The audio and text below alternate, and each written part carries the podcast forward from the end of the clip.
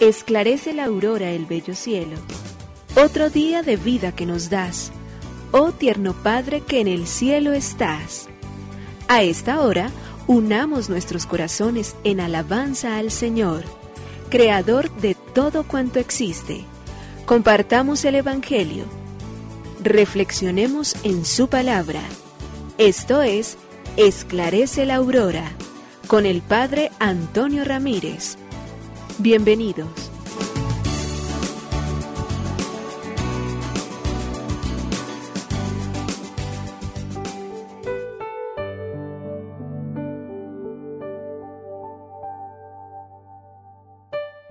Hola, muy buenos días. Hoy jueves 9 de septiembre del año 2021.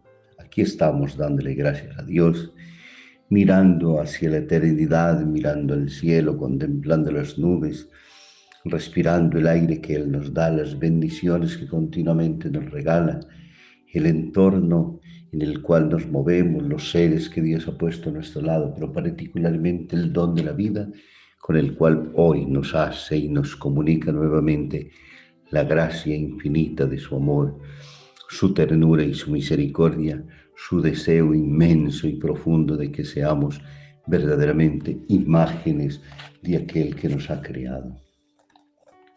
En este contexto del amanecer del día, de mirar al universo, hoy se nos invita a que todo aquello que respira alabe al Señor. Que todo cuanto existe, que las cosas materiales, que las cosas animadas e inanimadas, todas ellas alaben y miren precisamente a su propio Creador, aunque algunas de ellas no tengan la capacidad razonable de poder decir gracias, existen porque Él las ha creado.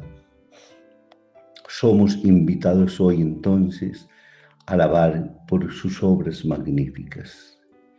El cielo maravillosamente vestido de azul, la mañana que madruga a vestirse de gotas de sereno de la noche para poder entonces acoger los primeros rayos del sol.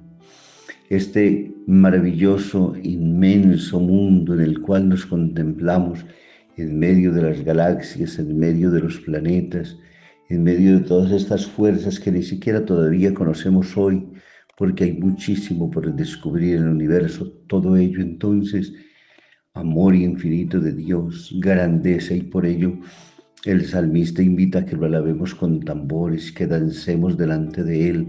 Nos hace recordar a David en el momento en que obteniendo el triunfo, recuperando entonces la aquella arca de alianza tan importante, danzaba al entrar en la ciudad y no le importaba lo que los otros pudieran decir, porque era toda la expresión infinita del amor de Dios, que las trompas, que las flautas, que las guitarras, que los acordes, del todo, absolutamente todo suene en honor de este infinito ser que nos ama y de las grandezas con las cuales todos los días viste y tiñe de colores maravillosos el universo. La mañana fresca y el sol que la engalana, que se acarician en la noche, en la luna y el sol, como de igual manera también en el aurora, mientras ella se despide, él aparece imponente en el horizonte. Bendito Dios por tanta grandeza, bendito Dios por tantísimo amor, bendito Dios por caminar siempre junto a nosotros. Por ello te decimos gracias, oh Señor, Creador del universo. Nos unimos a la Iglesia Universal que ora. Esclarece la aurora el bello cielo, otro día de vida que nos das. Gracias a Dios, Creador del universo, oh tierno Padre que en el cielo estás. Nuestras voces unimos al concierto que el universo eleva ya en tu honor. Desde la tierra al cielo más profundo, tierno Padre magnífico Hacedor, conserva nuestras almas sin pecado, a nuestro cuerpo da fuerza y salud, y nuestra mente ilumina piadoso con un rayo benéfico de luz. Por nuestra amada patria suplicamos, por la iglesia elevamos oración, por nuestros amados padres y familia, siempre dichosos los hagas tú, Señor. en tu santo nombre, comenzamos este día de vida que nos das. Haz que lo acabemos santamente, oh Padre nuestro que en el cielo estás.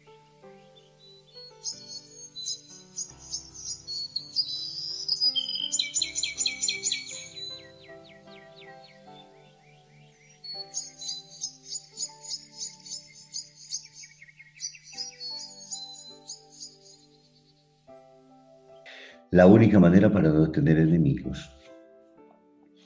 El presidente de los Estados Unidos, Lincoln, era famoso por la extrema cortesía que dispensaba a sus adversarios políticos. La conducta del presidente no siempre era compartida por sus propios ministros. Uno de ellos un día le dijo fastidiado, ¿por qué los tratas como si fueran tus amigos? Merecían más bien que los eliminaras. Eso es lo que hago, respondió Lincoln.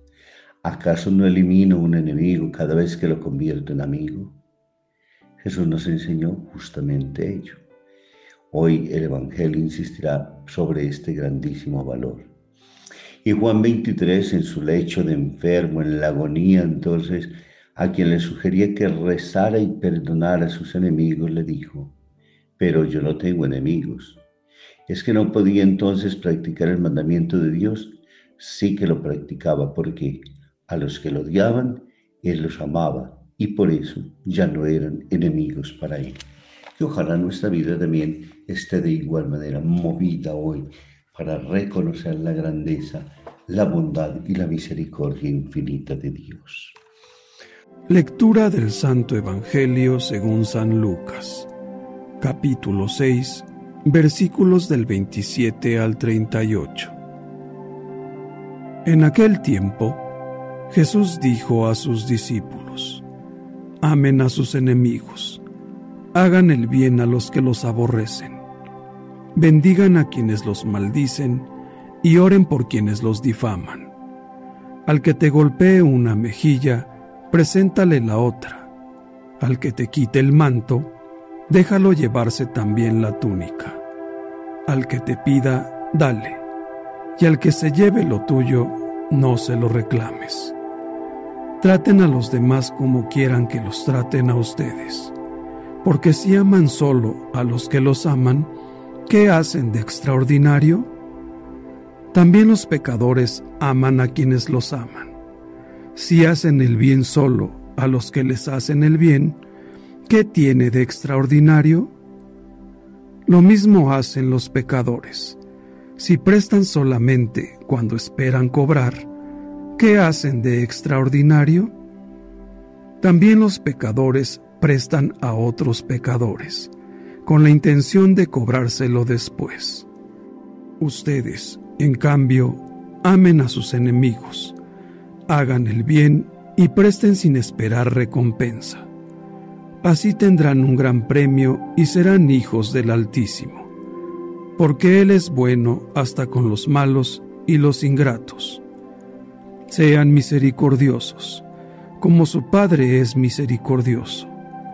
No juzguen y no serán juzgados. No condenen y no serán condenados. Perdonen y serán perdonados. Den y se les dará. Recibirán una medida buena, bien sacudida, apretada y rebosante en los pliegues de su túnica, porque con la misma medida con que midan, serán medidos. Palabra del Señor. Gloria a ti, Señor Jesús. El Evangelio en el día de hoy, un poco largo, en el capítulo sexto, Lucas, de los versículos del 27 al 38, nos trae un manual de comportamiento extraordinario en la cual Jesús nos está invitando a que nos parezcamos al Padre Dios. Se dice que en la vida los hijos nos parecemos a los papás, nos quedan los rasgos físicos. Entre la infancia y la adolescencia aparecen mejor que nadie reflejados todos aquellos delineamientos o de papá o de mamá, porque uno de los dos siempre tiene mayor fuerza para imponerse sobre las, lo que nosotros seremos. Entonces permanecemos nosotros idénticos frente a ellos. Pues bien, Dios entonces en la vida lo primero que nos quiere pedir a nosotros es que nos parezcamos realmente a Él. Y aquí el parecido no es físico, el parecido es particularmente espiritual. Las grandezas con las cuales Dios ha hecho, la bondad infinita con la cual hemos sido creados nosotros, es la misma que Jesús quisiera que nosotros supiéramos practicar en relación a las demás personas. ¿Y todo esto por qué? Porque fuimos creados a su imagen y semejanza. Cuando nosotros tomamos conciencia de que esta es realmente nuestra identidad, entonces la hacemos madurar mejor que nunca en medio de la oración para que crezca en nosotros todos los días nuestro deseo inmenso de poder aprender a amar y a perdonar, tal y conforme como él mismo nos está diciendo. El Evangelio tiene muchísimas aristas sobre las cuales pudiéramos insistir en este día, pero quisiera que nos pusiéramos sobre esa invitación que Jesús nos hace. Ante todo y por encima de todo siempre, en la motivación más grande de que si nosotros queremos ser perdonados, debemos también perdonar que si nosotros queremos ser amados, debemos ser amar, porque lo primero que se está es pidiendo de nosotros, pues con muchísima mayor razón nosotros a nuestra vez tenemos que aprender justamente a dar todo aquello que estamos buscando, todo aquello que estamos siguiendo o exigiendo indudablemente de los otros. A veces aparece demasiado difícil, ¿Quién diría que el Evangelio no tiene mucho de idealista? Lo tiene absolutamente todo.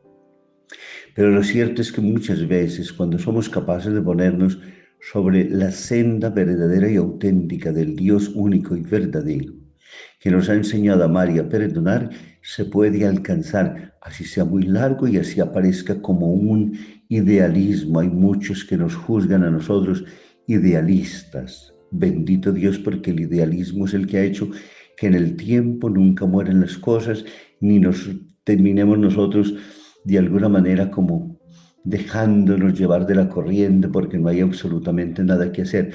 No siempre habrá alguien que emprenderá algo y que nos enseñará que en la medida en que nos esforcemos y venzamos en nosotros todos los sentimientos malos de orgullo, de violencia, de maltrato, de ofensas a los demás, en la medida en que seamos capaces nosotros de contenernos, podremos hacer que también vaya surgiendo. Ya al menos es en mi propia vida. Puede ser que yo logre convencer a otro y así poco a poco vaya creciendo esta cadena inmensa que se vuelve una cadena de favores maravillosos que nos libera a nosotros y que nos hace capaces realmente de Dios en cuanto nos viene la fuerza de lo alto para poder encontrar que aquello que parece demasiado difícil se pueda practicar en la realidad amar a los propios enemigos, hacer el bien sin esperar absolutamente nada que nos devuelvan a nosotros son características profundamente divinas. Se cuenta que Santa Francisca de Chantal se gastó 10 años para perdonar a quien mató a su marido involuntariamente. Y gracias a la ayuda y a la dirección espiritual de San Francisco de Sales, a las comuniones diarias, a las confesiones continuas, al ser capaz de ver a aquel asesino con ojos de bondad y de misericordia, logró perdonar, aunque estuvo difícil y fatigante, para ella que es una santa, con cuanta mayor razón para nosotros, pero si lo alcanzamos, seremos los más benditos, los más graciosos, los más felices de la vida, por ello vale la pena que lo trabajemos a lo largo del tiempo y no nos dejemos rendir por esa palabra precisamente que a veces dice idealistas. Démosle gracias a Dios porque el idealismo ha llevado siempre a que el mundo sea diferente. Julio Werner, cuando pensaba en la posibilidad de lo que nosotros tenemos hoy, quienes soñaron con la construcción de los aviones, quienes soñaron con la construcción de las grandes naves, quienes soñaron con tantas cosas de los nidos volantes y de todo, idealistas de su tiempo, que permitieron entonces que hoy se realizaran tantas y grandes obras. Países en guerra, los cuales hoy pueden vivir en paz, gracias a idealistas. Obras de misericordia para atender a tantas personas que gastan en su vida a favor y al servicio de los otros, de los menos de la sociedad. Pensemos un Padre Arturo, pensemos nuestra obra San Felipe Neri, pensemos en lo que hacemos tantas veces por salir a encontrar ese idealismo puro, pero que nos lleva al verdadero y auténtico bien. Felices los soñadores porque sus sueños algún día se realizarán. Nos bendiga el Padre, el Hijo y el Espíritu Santo. Muy feliz día.